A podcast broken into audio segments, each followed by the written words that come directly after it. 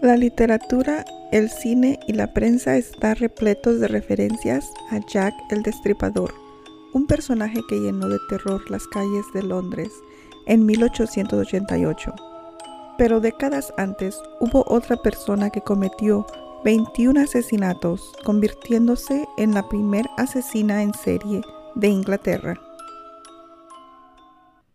Su nombre era Mary Ann Robson, aunque cambió su apellido a Cotton tras su cuarto matrimonio, y su carrera como asesina en serie estuvo activa entre 1852 y 1872, siendo este último año cuando fue descubierta, juzgada y ejecutada un año después. En total acabó con la vida de sus once hijos, tres maridos, un amante y su propia madre, su cuñada y cuatro hijastros. Hola y bienvenidos al capítulo del día de hoy. Si eres nuevo en este lugar, no se te olvide seguir el podcast para que no te pierdas los capítulos futuros. Yo soy María Carapia y este es el escalofriante caso de Mary Ann Cotton, la primer asesina en serie de Inglaterra. Este es el capítulo número 26 de Historias Oscuras. Mary Ann nació en 1832 en el seno de una familia humilde que se dedicaba a la minería, profesión que también tuvo William Mowbray. William Mowbray, el hombre con el que se casó en 1852 y con el que tuvo ocho hijos. A lo largo de los siguientes 13 años, siete de los pequeños murieron junto al esposo, y la explicación dada de las muertes fueron unas fiebres intestinales, muy de moda por aquel entonces, y principal causa de la mortalidad entre la población. En realidad, las víctimas de esta cruel mujer eran envenenadas con arsénico que les suministraba en la comida.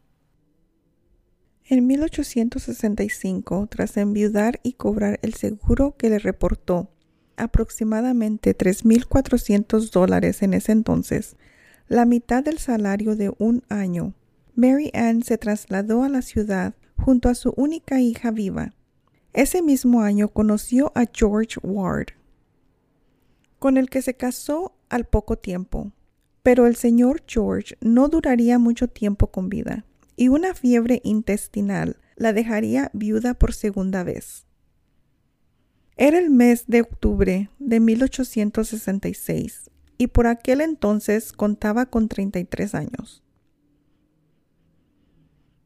Tan solo un mes después comenzó a trabajar como ama de llaves de James Robinson, un carpintero local que había enviudado recientemente y necesitaba ayuda para llevar su casa y criar a sus hijos recién nacidos.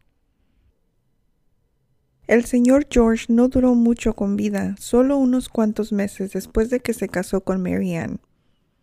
Tiempo que tardó Mary Ann en seducir al señor Robinson y quedar embarazada de él. En ese periodo, la pequeña y única superviviente de todos sus vástagos murió con tres años y medio. Igual suerte llevó el hijo mayor de Robinson, con el que se casó en 1867. Unos meses después de viajar Mary Ann a visitar a su madre, y la madre falleció también por la famosa fiebre intestinal.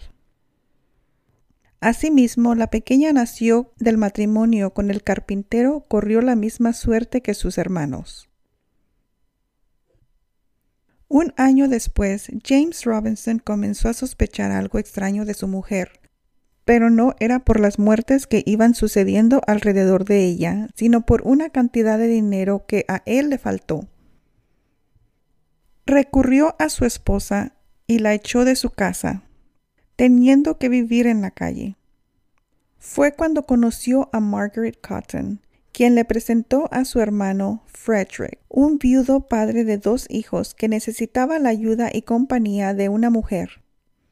Al poco tiempo de instalarse en el hogar de los Cotton, la cuñada murió, casualmente también de fiebre intestinal. Y Mary se hizo cargo de la familia, casándose de nuevo en 1870, aunque como no estaba divorciada legalmente, lo hizo cometiendo bigamia.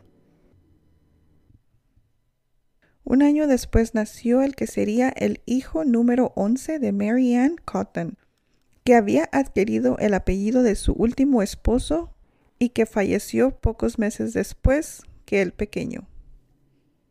Por esas fechas la mujer había reiniciado una relación con Joseph Natras, un amante al que había conocido en sus tiempos de juventud, mientras vivía con su nuevo compañero sentimental, Frederick Jr., y Charles, los dos hijos de su recientemente fallecido cuarto marido, murieron también.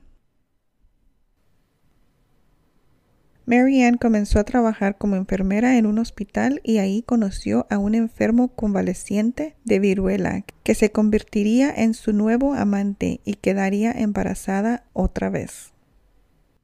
Sus otros dos amantes fallecieron también justo en el tiempo en el que fue descubierta por su truculenta vida llena de asesinatos y envenenamientos.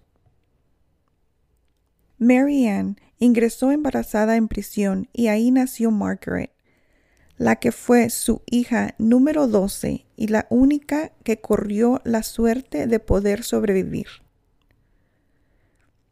Tras un rápido juicio en el que quedaron demostrados los cargos de asesinato de 21 personas, el jurado la condenó a morir en la horca. La pena fue ejecutada en la cárcel del condado de Durham el 24 de marzo de 1873. Por un error o torpeza del verdugo, así cuentan las crónicas de entonces, la ejecución fue lenta, sufriendo Mary Ann, la primera asesina en serie de la historia de Inglaterra, una larga y dolorosa agonía antes de morir.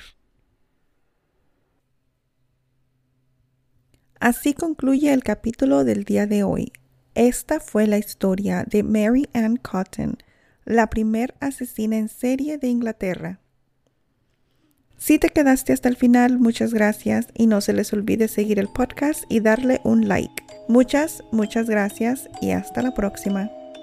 Esto fue Historias Oscuras. Bye.